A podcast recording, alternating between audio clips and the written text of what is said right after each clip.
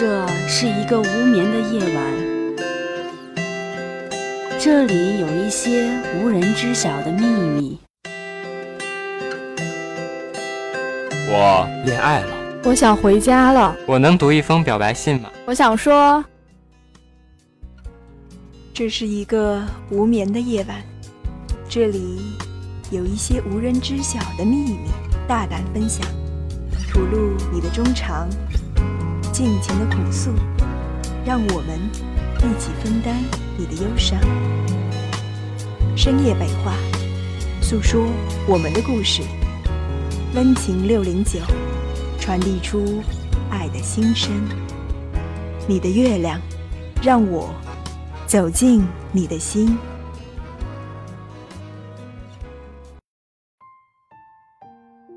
你的月亮，我的心，你的心事我来听。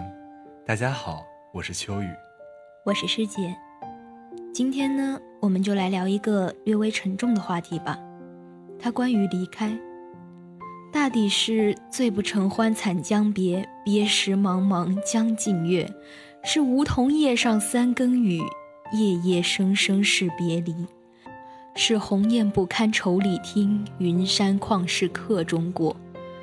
离别嘛，不过是我北去，你南下，从此淹没在茫茫人海，直至再不相遇，再无交集。提及离开啊。其实，从彼此相遇的那一刹那起，便已经是离别在倒计时的起始了。注定了，在之后的某时某地，你要孤身一人、单枪匹马地走过衰草斜阳，走进另一段相遇与相离。人生啊，竟是如出一辙，经历着无数次离殇，而与此同时，无可避免的是。你也成为了无数人的过客。纵然初遇时一见如故，惊鸿一瞥间，误以为这就是终生了，雀跃着，庆幸着，山盟海誓过，耳鬓厮磨过，但终究要在这恍然一梦后，形同陌路，渐行渐远。其实，生命本身就是这场声势浩大的遇见。以及偃旗息鼓的分离，由来同一梦，休笑世人痴。而接下来的故事，又是否是一支悄然离别的笙箫呢？且主上一盏苦茗，听我和师姐向你们娓娓道来。是雨夜，风起，雨声淅沥，这如雾如烟的暮雨。从天际潸然滑落，宋冬野的《董小姐》旋律响起，睡眼惺忪着的江岩接通了电话，簌簌哽咽的声音从千里之遥穿过电波，重重地敲在江岩的心上。江岩，我们分开吧。木然的听着苏苏刻意压低了的抽泣声。江岩的心就揪作成一团，并不仅仅是因为苏苏和江岩这纠葛了五年的情愫，这甜蜜的折磨了江岩五年的情愫，就这么轻而易举的戛然而止。更多的是，只要一想到手机那端，苏苏苍白着脸，垂着眸，红着眼眶，哑着嗓子的模样。江岩就真真切切地感受到，那种被称作心疼的情绪，一圈圈地荡漾开来，无声无息，却让他无所遁形，也无从躲避。就像是每一处的缝隙里都蓄满了眼泪的海绵，不堪触碰，将近窒息。而这一边的苏苏呢，缄默着，早已泪流满面。其实，与江岩在一起的这五年里，偶尔他也会这样的设想着：如果有一天，苏苏离开江岩的时候，该会是一幅怎样的光景？而现在，他终于得以体会这种切肤的疼痛感，像是亲手持着一把钝刀，对准了心间的方向，狠狠地一刀刀地割下去。但似乎也只有这样，才能得以与之分离。不会再有这样的人，如这山间清晨的风一般，如那古城温暖的光一般，在所有物是人非的景色里，我还是最喜欢你啊。后来，独身一人的苏苏，还是会时常想起姜岩曾对他讲过的那个故事，关于海湾。鲸鱼，以及一只躲在森林深处的麋鹿。四月的海湾和湛蓝的天空，一群飞鸟扑棱棱地划过苍穹。鲸鱼徘徊在海岸和石崖之间，喃喃私语着。木然的，麋鹿化身成了一位美丽的姑娘，他伸出纤长而温暖的手臂。就这样轻轻地环抱住了鲸鱼，他眼中啜饮的泪水，也一并汇入了大海。忽然的，天空被未知的力量撕裂，逐渐暗雾弥生，大片大片的云聚集成一簇，沉寂着的阴暗里，孕育出一道利刃般的闪电，硬生生地将鲸鱼。与麋鹿之间，割断了一处悬崖。无数次，苏苏想要将这个故事讲给别人听，可总是还未曾开口，就忍不住眼泪决堤，喉咙里就像是被燃起了一把火，火燎火燎的疼。江岩，我该怎么办呢？在离开你之后。在成为这座崩溃后的孤岛之后，我再也找不到海湾，更没有鲸鱼，没有麋鹿，也没有对我展开双臂的你。我没有太多明晰着的记忆，恰好每一刻都有你。时光就像是眼中的琥珀，凝结成雾气，光阴早已分不出它们的前后顺序。如果有人问，苏苏是个什么样的姑娘呢？她的朋友们大概会这样回答你：彼此陌生的时候呢，还真颇有些古语里所谓的“巧笑倩兮，美目秒兮，凤眼半弯藏琥珀，朱唇一颗点樱桃”的韵味来着。但和他熟络了之后嘛，就会察觉到那掩饰不住的、四处弥散开来的傻白甜气息。因为不擅长回绝周遭的人，而总是逼迫着自己，是莫名的侠义心肠的姑娘。总之嘛，就是个很容易被人接纳、被喜欢上的人吧。而如果你问到姜岩，或许会有点意料之外的答案。他总会眯起他狭长的眼，漫不经心地扬起薄唇，似乎依旧秉持着他一贯的冷漠态度。但他一开口，一提及苏苏。周遭的空气里，分明漫开着某种被称作宠溺着的味道。他嘛，骄纵又偏执的很，像个需要时时处处被照顾着的小孩子。要不一不留神，他就给你整出点幺蛾子，然后你要担心他好久。什么迷路啊，什么摔倒啊，都是家常便饭了。明明是个生活低能儿，还总是硬生生的伪作知心大姐姐。手机这边，他喝奶茶洒到衣服上，我手忙脚乱的给他擦着呢，而他呢，皱着眉，垂着眸，咬着唇，一本正经的在朋友圈里熬鸡汤。嗯，不计后果的行动派，总得时时处处的提醒着他，否则他一定在事后咄咄逼人的问你为什么不阻止他。不过这一生遇见了这样的苏苏。遇见了这样让我无论如何都心甘情愿着的苏苏，大概是我最隐秘的幸事吧。苏苏和江野，这样互相爱慕着、互相期冀着的两个人，却是最终互道了离别。无关乎什么是非对错，无关乎什么缘由缘委，哪怕曾为了彼此，即使遍体鳞伤，也仍然义无反顾。但终究都逃不掉这样轨迹相交后，注定要再成为平行单轨的命运。直至很久很久之后，苏苏还会再梦见江岩，梦见彼此邂逅时的怦然心动，梦见他们交叠着又背离了的影子，枕巾湿了大半。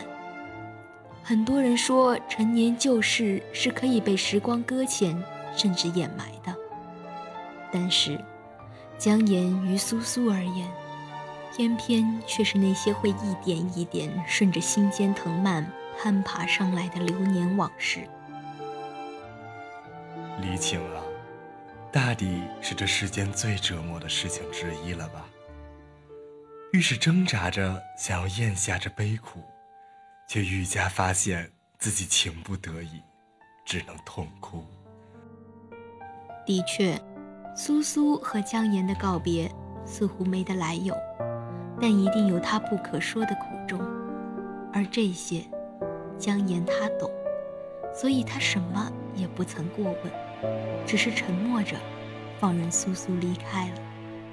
或许，这也是苏苏和江岩之间的另一种默契吧。停留是刹那，转身即天涯。此情此景。相对无言，究竟要多少离情，才得以锤炼出一个从容聚散、落魄不惧的心？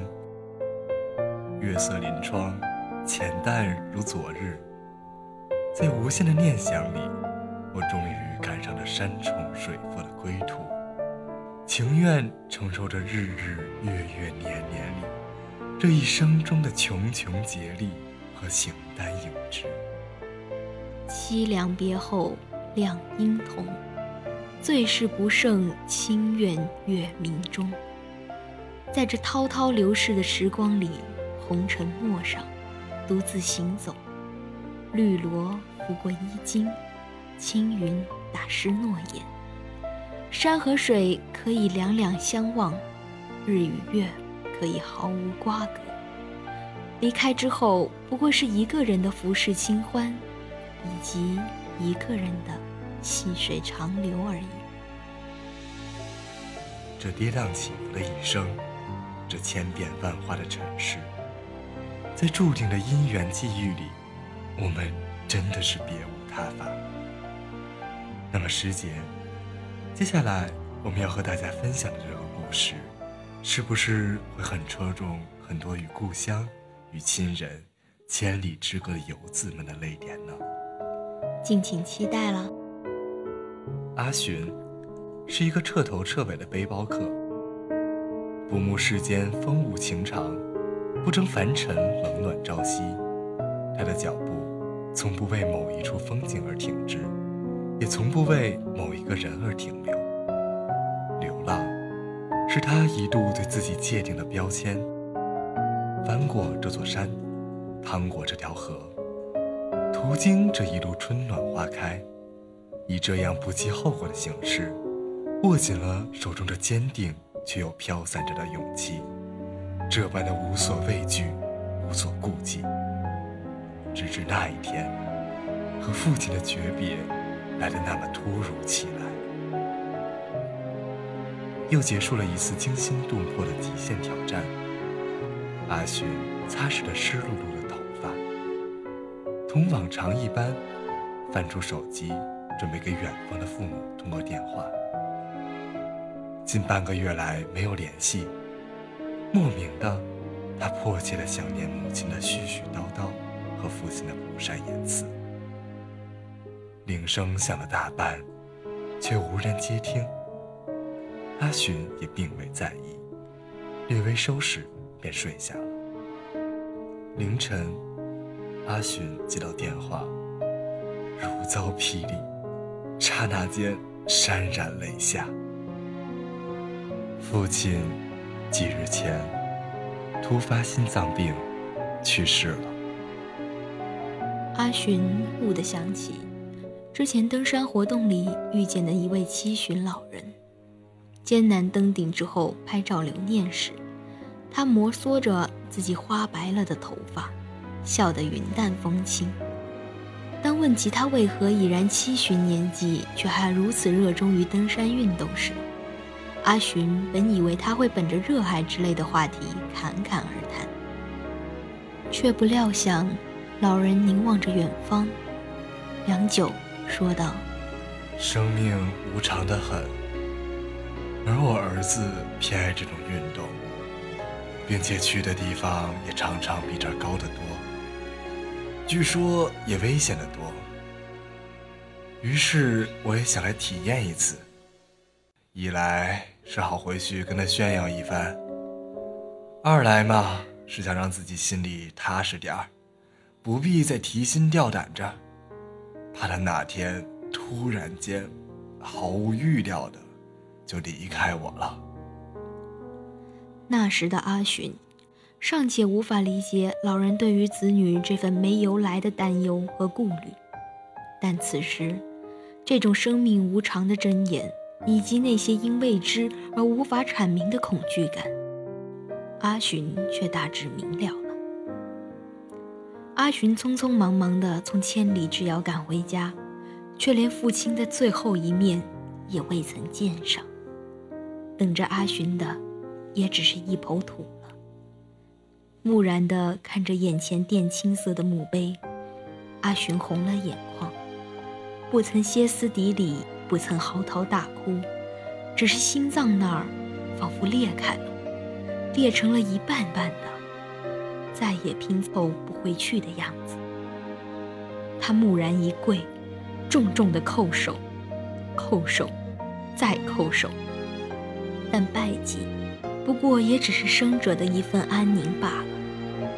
接连着很多天，阿寻都做着这样的梦：倦怠的鸽子停落在光秃的枝桠上，执着的归鸿寄寻于翻滚的云层。梦里，父亲就这样一步步地走近阿寻，这仿佛无穷无尽的雨，遮掩了阿寻的视线。如同横亘在父亲与阿寻面前，这隔断阴阳两世的三尺黄土，跨不过，始终把父亲阻拦在世间的那一边，不得往返。也许这一路，父亲走得有些疲惫，于是沉默着长眠在此，任凭阿寻肝肠寸断地呼唤着。蓦然惊醒，方知是梦。天色悠悠，怅然不已。龙应台的目送中这样写道：“所谓父女母子一场，只不过意味着你和他的缘分，就是今生今世不断的目送他的背影渐行渐远。你站在小路的这一端，看着他逐渐消失在小路转弯的地方，而且他用背影默默地告诉你。”不必追，这字字句句写尽了幽微，如烛光冷照山壁，撕扯着身体里某处引起共鸣的部分，无法不感同身受，无法不心绪难平。之后很长的一段时间里，阿寻不敢再离家半步，他沉默着，望着这个明明熟悉的，哪怕闭着眼也勾勒得出他的轮廓。但又仿佛因为少了什么而陌生着的家，由此离情如喷涌的火山，铺天盖地的席卷而来，毫无防备，毫无招架之力，只能被淹没，长久长久的悲痛。师姐，不知为何，每每念至此，总会想起杨绛先生的《我们仨》，他曾这样临摹过他与爱女前缘。永久诀别后的某处梦境，字字诛心，句句泣血。他鲜花般的笑容还在我眼前，他温软亲热的一声声娘还在我耳边。但是，就在光天化日之下，一晃眼，他没有了。就在这一瞬间，我已完全醒悟了，我的心上。盖满一只饱含热泪的眼睛，这时一起流下泪来。是啊，这样痛彻心扉的离情，实是令人不敢不动容，不能不动容啊。秋雨，你且听这一段，亦出自杨绛先生之手，是缅怀钱钟书先生的。字里行间，竟是两人失散后的往事重温，竟是午夜梦回时分的缱绻情愫啊！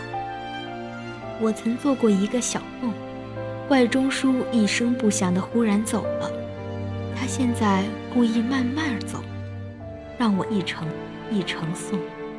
尽量多聚聚，把一个小梦拉成一个万里长梦。这我愿意，送一程，说一声再见，又能见到一面。离别拉得长，是增加痛苦还是减少痛苦呢？我算不清。但是我陪他走得越远，愈怕从此不见。世间好物不坚牢。彩云易散琉璃脆，将这千万般悲欢离合，千万种阴晴圆缺，碾作沉香，再燃烧。